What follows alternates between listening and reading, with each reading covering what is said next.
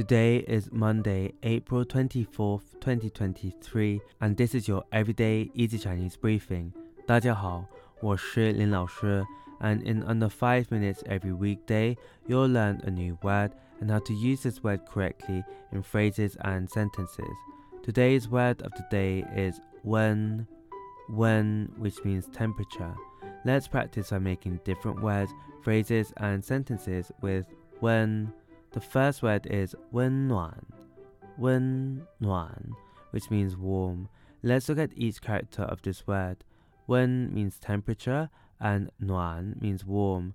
A way of using it in a sentence is 在这个温暖的季节，我们可以去野餐。在这个温暖的季节，我们可以去野餐。 in this warm season, we can go on a picnic. Another word we can create with wen is 温水,温水. This is a noun that means warm water. Let's again look at each character of this word. Wen means warm and shui means water. A way of using it in a sentence is 请把温水倒入茶杯里。请把温水倒入茶杯里。 Please pour lukewarm water into the teacup. Finally, we can create the word wen rou, wenro, which means gentle.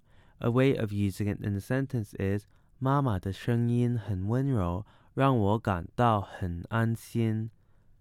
妈妈的声音很温柔，让我感到很安心。